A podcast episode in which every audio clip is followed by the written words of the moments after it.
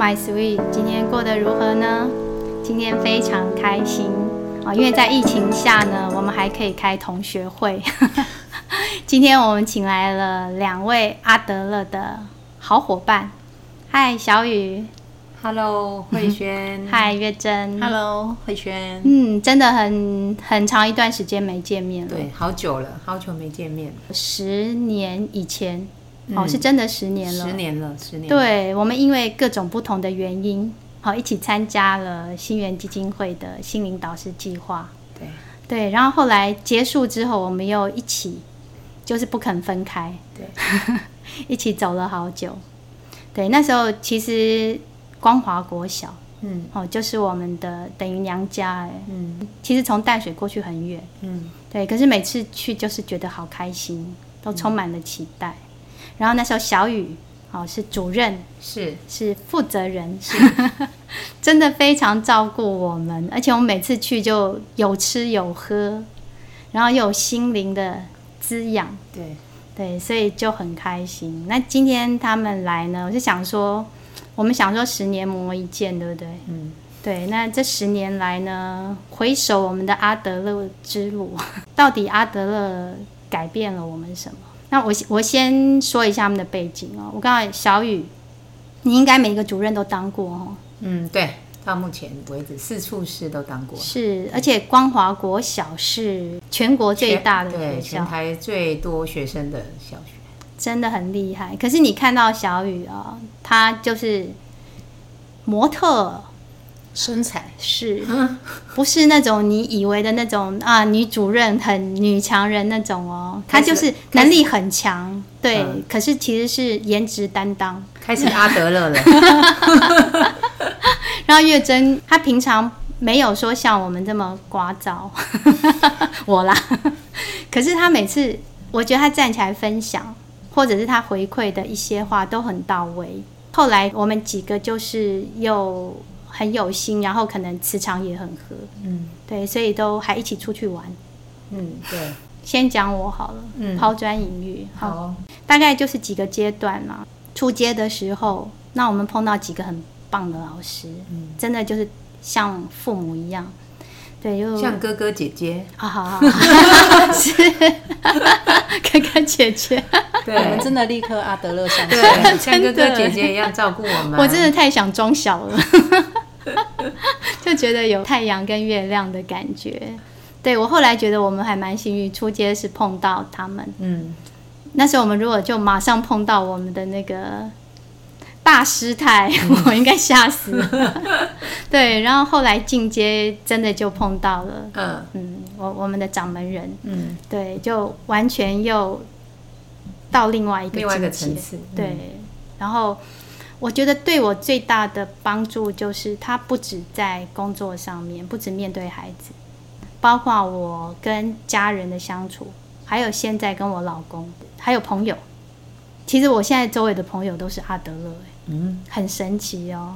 包括跟我录音的妹妹，对她现在超爱阿德勒的，言必称阿德勒。对，就是觉得说怎么这么神奇。其实我去参加这个研习之前，我真的不知道阿德勒是谁耶。嗯对，可是我基于对新源的招牌我信任，然后去参加。要去口试那一天，我赶快 Google 阿德勒是谁。对，所以我很想知道说，当时你们光华接下这个任务嗯。的状况是什么？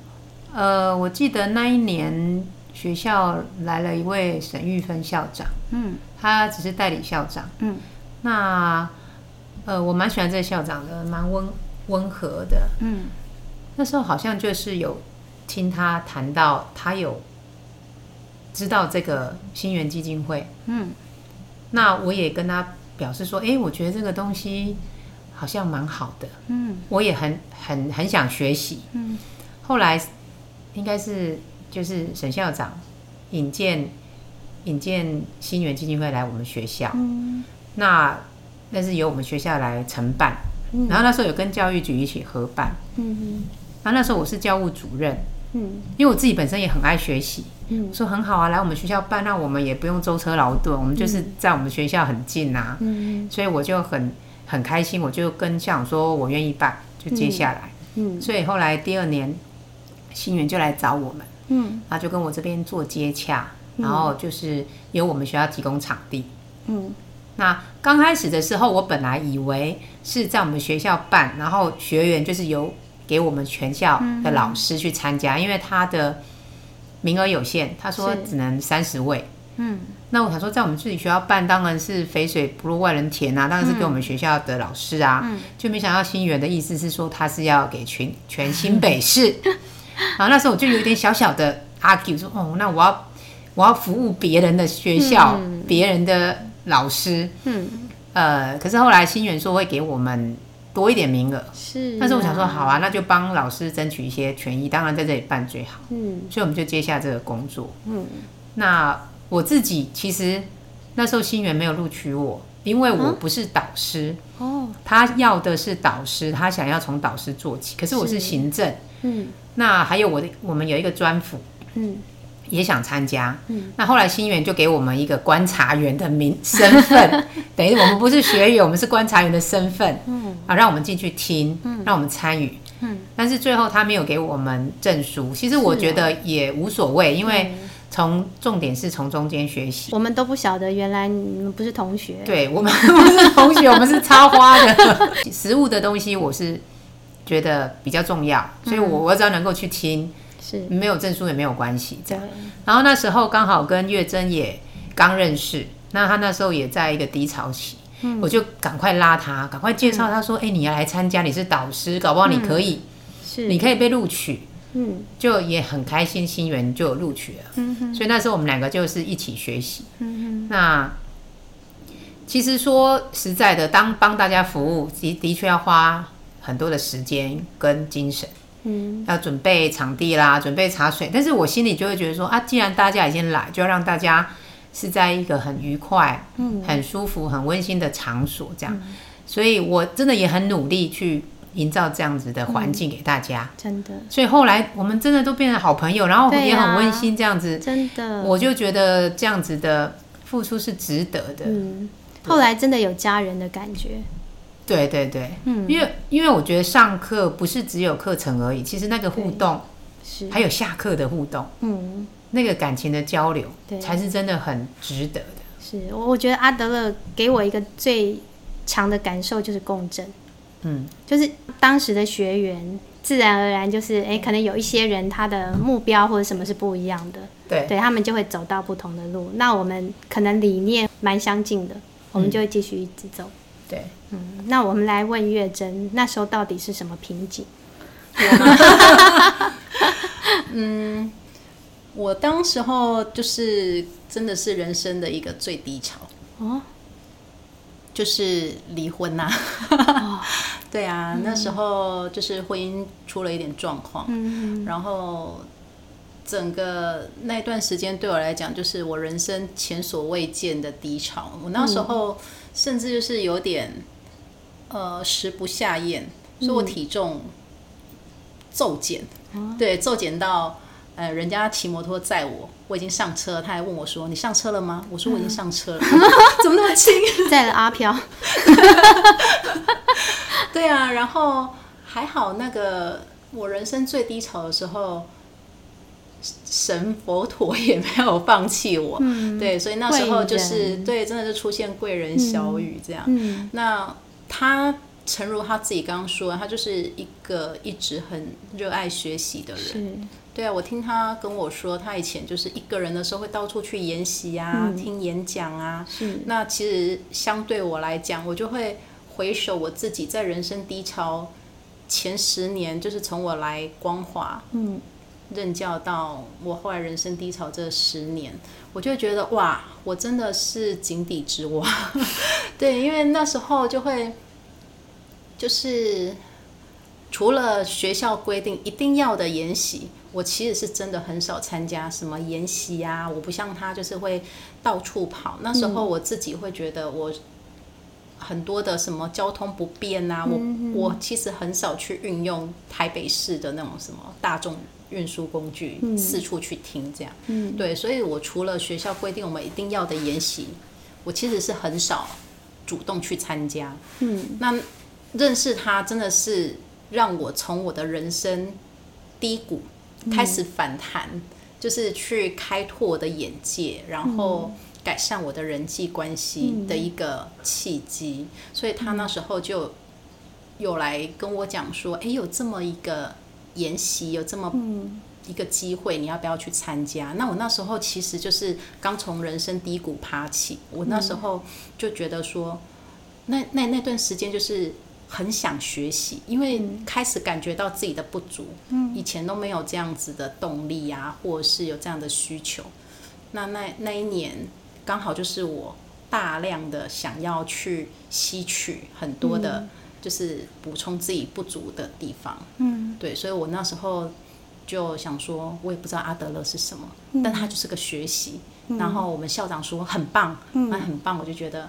好，那一定要去参加。你之前觉得说，你好像就算知道说有有那些，可是你可能也会因为交通不便或者什么，你一直没有去走那一条路。然后这时候，你你觉得你的不足，嗯，你你那个不足感是，你会觉得你这十年，嗯，好像有某一个部分是空白的，嗯，是因为婚变的关系。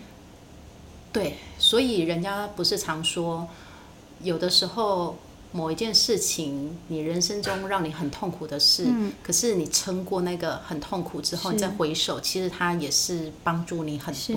那个痛都会变养分，对，好像就逼你必须改变，嗯，因为你太痛了，所以你要做一些变化。你好像不能拖，你好像不能待在这个现状，对。然后这时候又有一个天使来着，那时候你们就很熟了吗？没有哎，哦，所以你 你你，我发现你有这个角色，因为他又是主任。然后之前有时候听小雨分享，我觉得他就会说，哎，他比较有机会去碰到一些老师，嗯，对不对？所以，哎，你真的就是人家说那种人在宫门好修行，哎，就默默的当了很多天使。我就觉得说，我很喜欢帮助人。可是我觉得帮助人不是不是为了满足我自己帮助人的那种虚荣心，而是我觉得如果这一个人他可以变好，嗯，我会很高很高兴，嗯，所以那时候我就很积极的鼓励他，因为我觉得如果参加阿德，其实那时候我也真的不知道阿德勒是什么，他都真的不知道是阿德勒是什么，只是校长就说这个东西在什么，就是在。教育上面是很好的，嗯，那我就会想要说，哎，那既然有这个机会，对他应该会有帮助，嗯，我就赶快就是一直鼓励他进来学习，不管他是什么，反正有学习就好，有学习就会有收获。嗯，那你你觉得呢？后来你真的进来之后，嗯。嗯，进来之后当然就是收获很多啊。嗯，那我觉得第一个是。我我自己现在印象比较深刻的是，我觉得，因为它是属于心理比较心理学范畴的，嗯，这也是我人生第一次接触心理学，对，所以我那时候边学阿德勒的时候，边阅读我们的专书的时候，我都觉得说，天哪，我人生怎么这么晚才接触心理学？啊，我现在有印象，月珍很可爱，我们每次读书会的时候，我我觉得他就是像一个那个好奇宝宝，他就会啊。这个怎么样？就会很开心。发问。对，我那时候就觉得说，我人生如果早一点接触心理学的话，也许今天有很多事情都会不一样。嗯，所以我现在都会一直鼓励我的小孩说：“你将来呀，有机会，例如说念大学的时候，你可以去旁听，你可以去选修，对你就是一定要去接触心理学方面的，是，对，要有那种观念。嗯，我觉得他他心理学很棒，就是钥匙。就认识自己，嗯，对。那因为它有各种不同的学派，那你就找一个合用的，嗯，找到一把 可以开启你的钥匙。这一 对这一把真的是开启了我的对自己的认识，以及对我前夫的认识。对啊，就是我觉得真的那时候有缘接触到阿德勒，然后他又是让我觉得，哎，可以真的。就是刚刚慧萱说的，很适合的。对。对，在这么多派别中，我很有幸的第一个接触的，但是我又觉得很适合。嗯，你刚刚提到说认识了自己，也认识了前夫，嗯，所以对于这段关系，你有了重新的看法，解惑，解惑，嗯。就是是我我可以问，不好意思，如果太私密，你也可以不要回答。就是当时离婚的原因是对方想要离婚吗？呃，对，一刚开始是他想离婚，嗯，然后我就觉得痛不欲生，嗯 可是后来自己也觉得没有办法，就是没有，嗯，就是自己就觉得说，好吧，既然对方有意要求去，我也不要再一直伴着人家，所以后来我就觉得 OK 啊，那我们就分开，那反而是他自己因为有很多方面的他的个人因素，他就会觉得说、不行，他不能，他不能离开这段婚姻，对。有第三者吗？这段没有没有。没有，对没有，哦那还蛮特别，很少。对。他突，那你有问过他为什么想要离婚吗？嗯，为什么想要离婚呢？嗯当然有很多的抱怨啊，可是我觉得他的那些抱怨应该是他当时候的情绪，他就会觉得我很强势啊。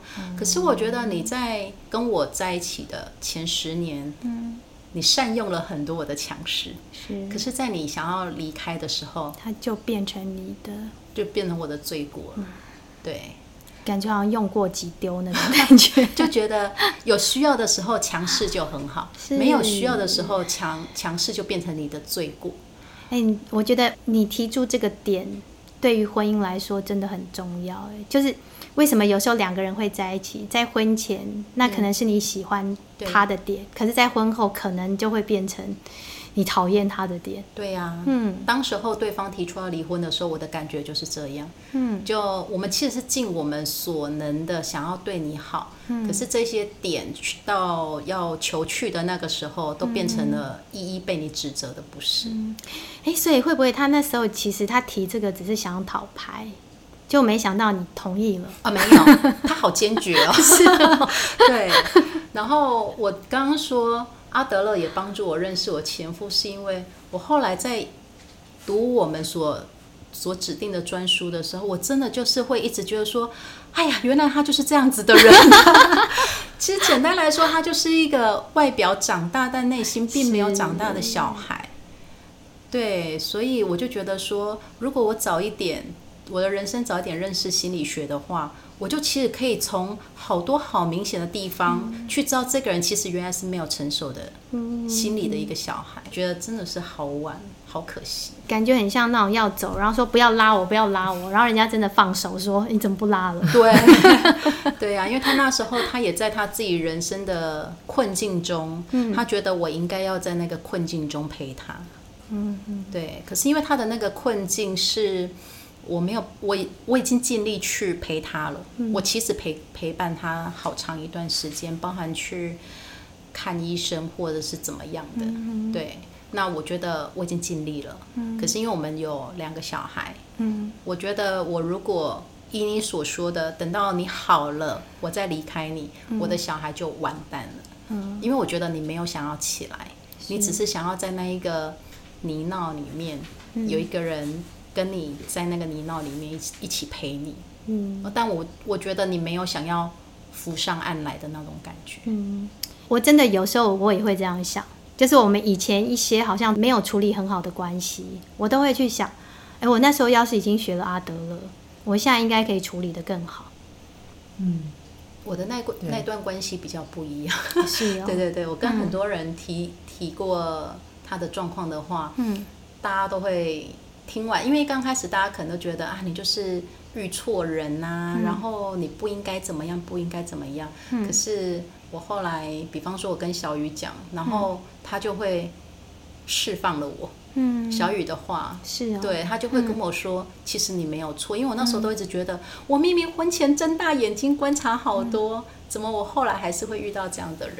我觉得这个真的都没有办法。其实我觉得，当你想要跟一个人在一起的时候，你真的就是会表现出你最美好的那一面。嗯我觉得这是无可厚非。你会希望说对方可以享受到最好的，嗯，对，只是真的，毕竟生活就是二十四小时在一起，很多东西你是藏不住的。嗯对啊，所以我我也觉得没有谁，我觉得婚姻没有谁对谁错，嗯真的。只是我我会觉得说沟通，我学了阿德勒之后，我就去找到一些我之前的结，这个是我最近的体会，就是一直我们都会觉得说是不是对方有什么问题或者什么，可是我后来发现，会不会我原来的预设就是错的？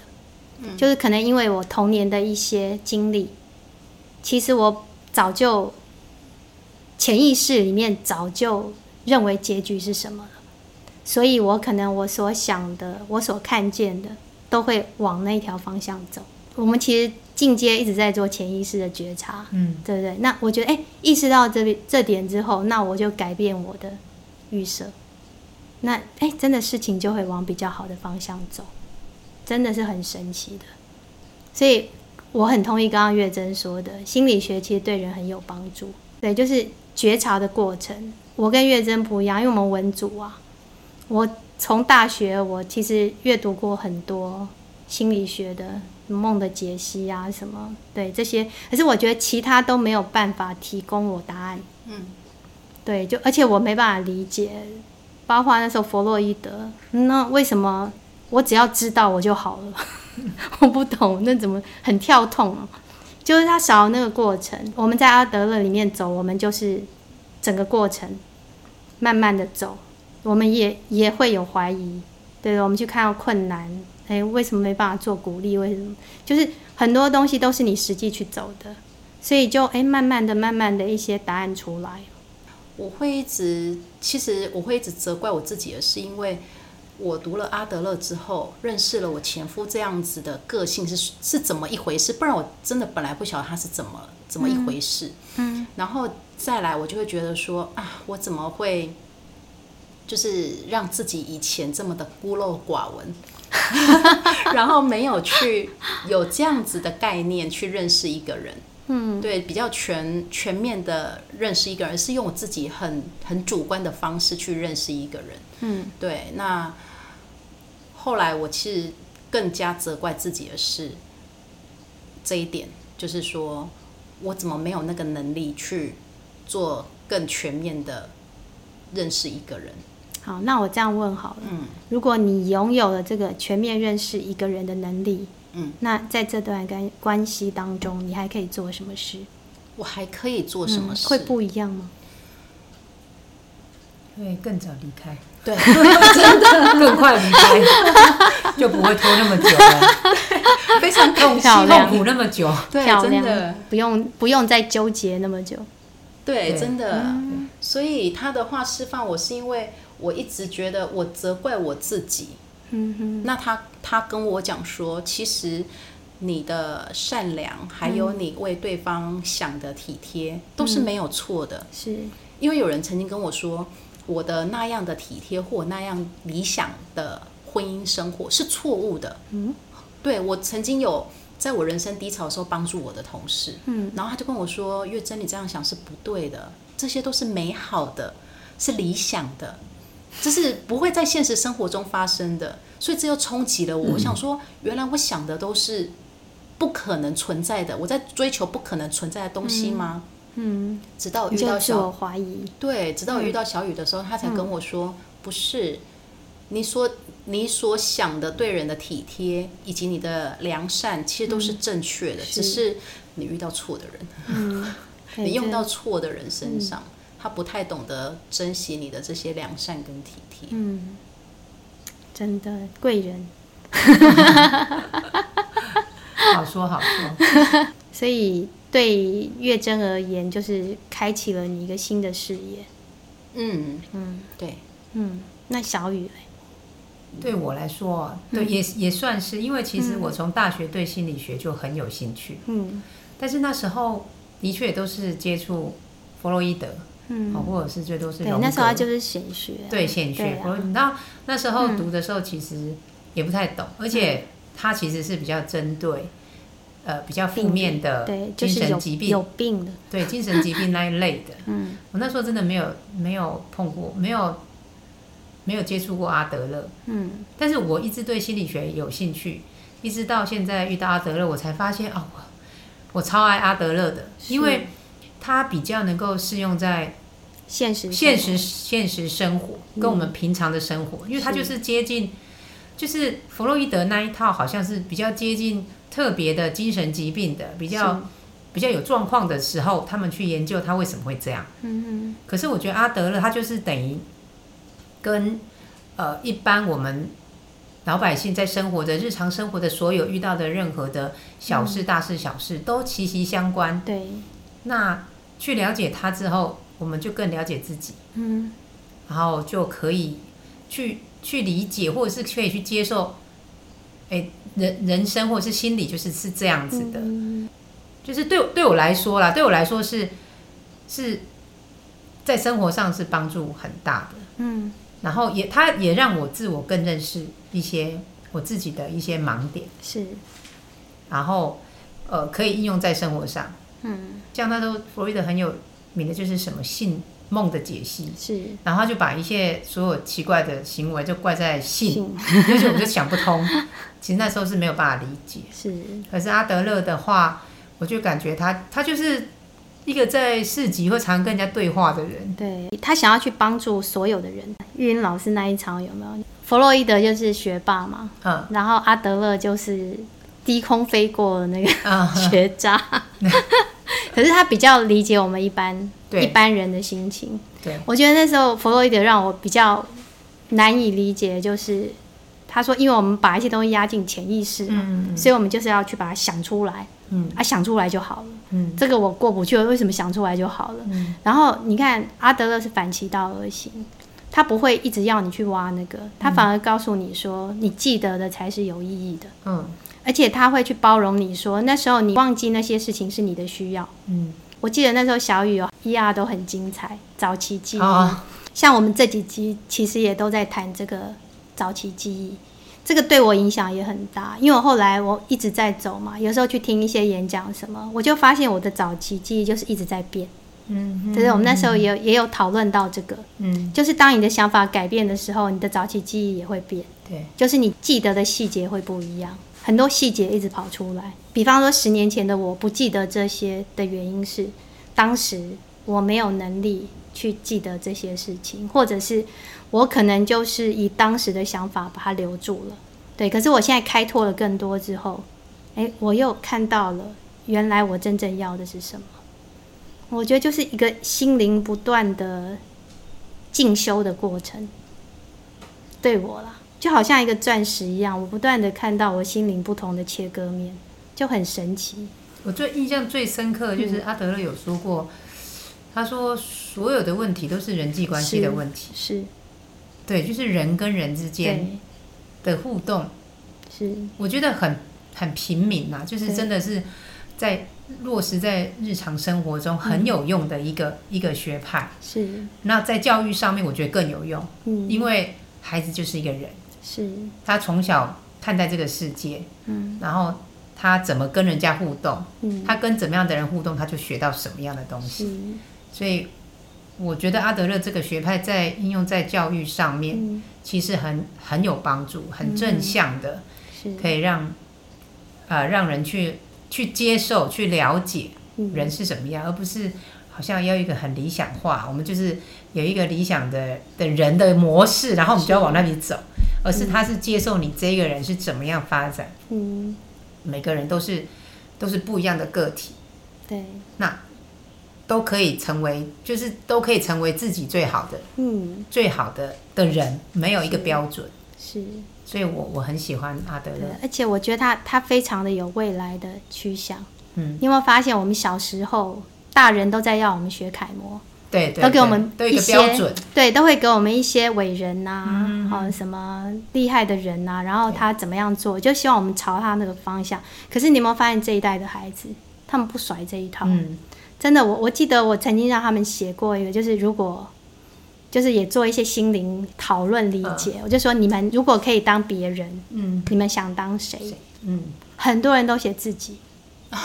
像我们小时候可能就会偷偷羡慕那个功课很好、班长长得又漂亮或者什么，他们这一代小孩不会耶，他们新一代就是我是独特的，嗯，我我不一定要当那个第一，可是我可以是唯一，嗯嗯嗯，对，所以你就会发现哇，阿德勒真的是太有前瞻性了，对啊，所以为什么他会被埋没那么久，然后这几年火起来，真的就是他在很早的时候就看到这些，而且我觉得就像老师说的嘛。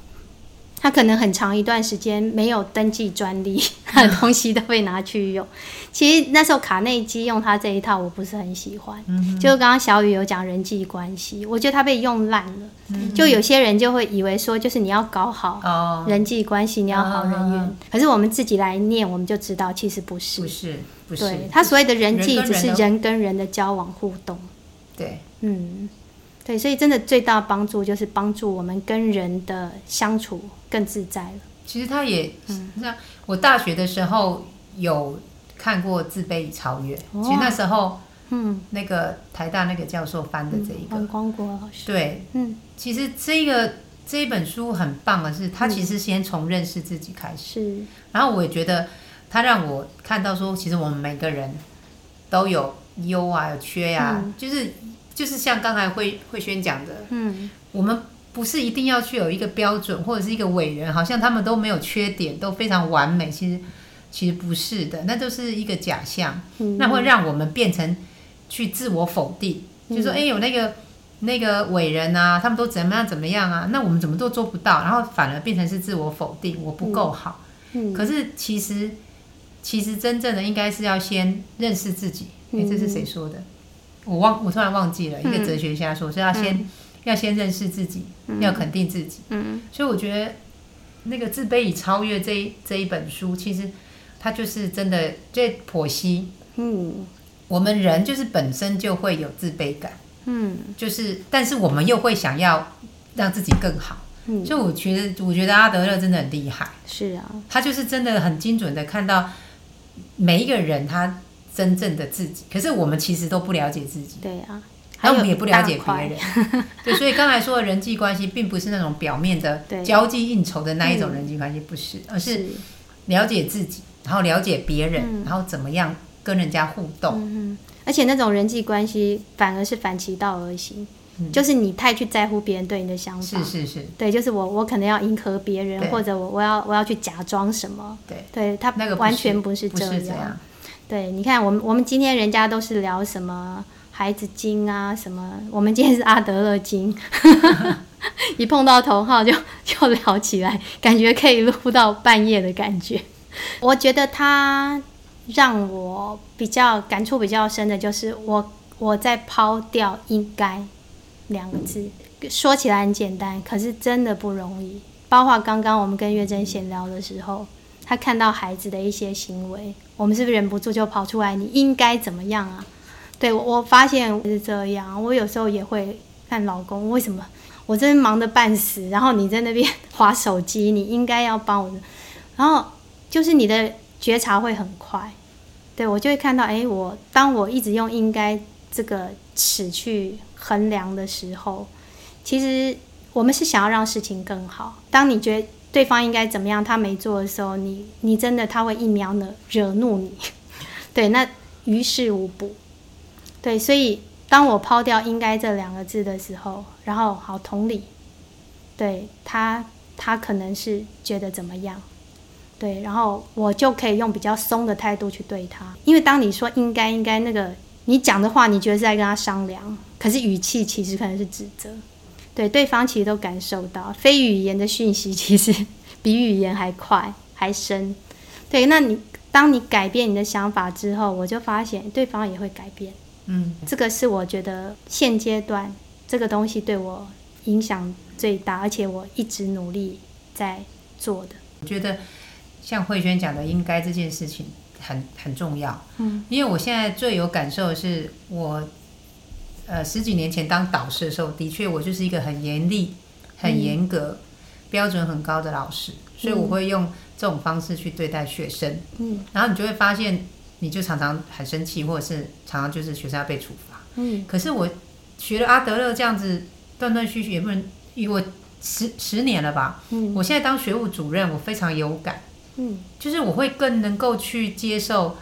孩子的错误行为，我更能够包容他们，因为我我我觉得我更多的同理，就是孩子他会做这个行为，一定有他某些的原因。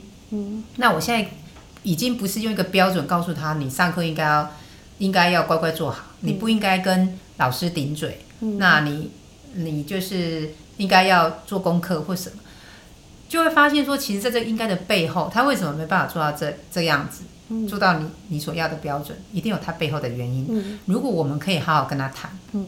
跟他谈，让他去说出他的原因的时候，反而我们更能够协助他去解决，或帮助他去改善这个行为。是，因为我在当学务主任的这一年，嗯。我已经有接到很多的老师告诉我说，学务处可不可以凶一点，可不可以严格一点，可不可以处罚他们？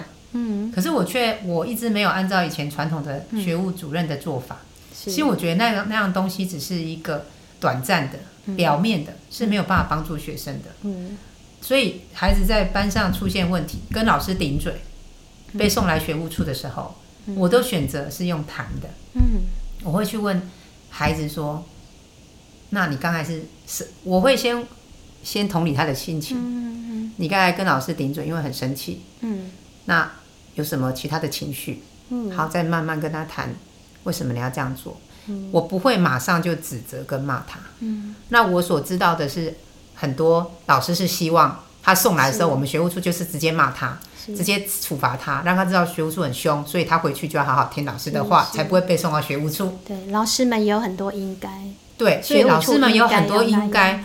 那老师的这个应该，反而让他跟学生的关系一直没有办法很好。嗯，所以我我现在最大的感觉是，哎。我怎么觉得学生到我这边来，嗯，都很都很乖，是，我就发现他们都都不像老师讲的凶神恶煞，可是当他回去到班上，也很特别哦，就是某碰到某些特某一些老师就会这样，有一些老师就不会这样，所以我在想，难道是这个真的是这个学生的问题吗？如果是这个学生问题，他应该每一个人，嗯，每一个老师都会让他这样，嗯，可是你会发现不是。嗯，或者是他来我这里也应该会让我这样，让我。可是我就发现说，当我学阿德勒，真的在我的教育工作上面帮助真的很大，而且我也觉得我在帮助学生，让他解脱或让他呃让他受到重视。嗯，因为尤其是像小学还是一个权威的教育，就是因为小孩是小还小，大人比较大。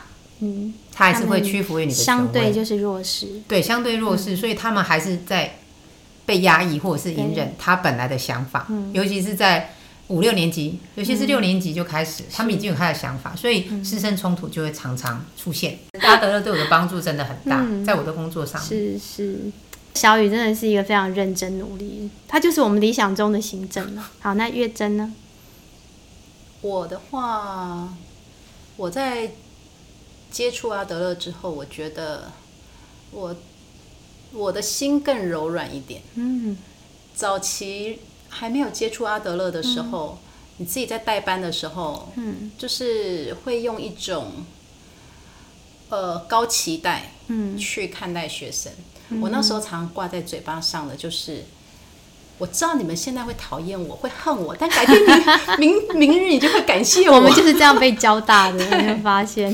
对啊，但是我后来接触阿德勒之后，我就发现，明日他也不会感谢你。是，对啊，你当下他很讨厌你，就是很讨厌你。是，然后你接触阿德勒之后，你才发现说，你今天没有办法，就是赢得他的心，嗯，就是没有办法让他觉得。他是愿意听你的，那么你教再多也是枉然。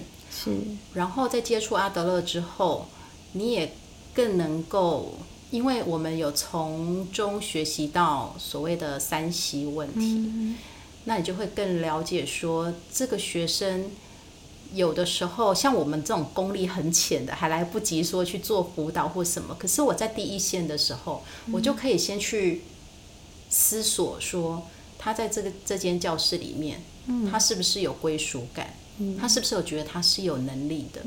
那我们在接触阿德勒之前，我了不起就是能够做到尽量客气说话，请、谢谢、对不起，但是那个语言可能都不是很正确的。嗯，可是我们在学了阿德勒之后，你就知道应该可以在请、谢谢、对不起这当中或他的后面，再加上更具体的，嗯，让他知道说他其实是有贡献的，他其实是在这间教室里面他是有归属感的，嗯，对，所以就会觉得自己。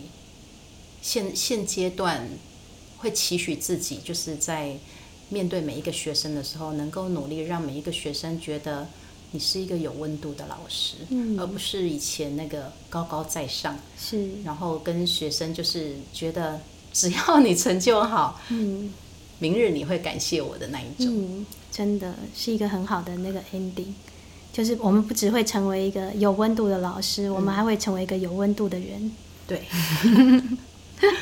真是太开心了！我们下一集继续聊。刚刚还说二十分钟就可以解决嘛，结果 好了，那我们先让大家休息一下。好，好，拜拜，谢谢。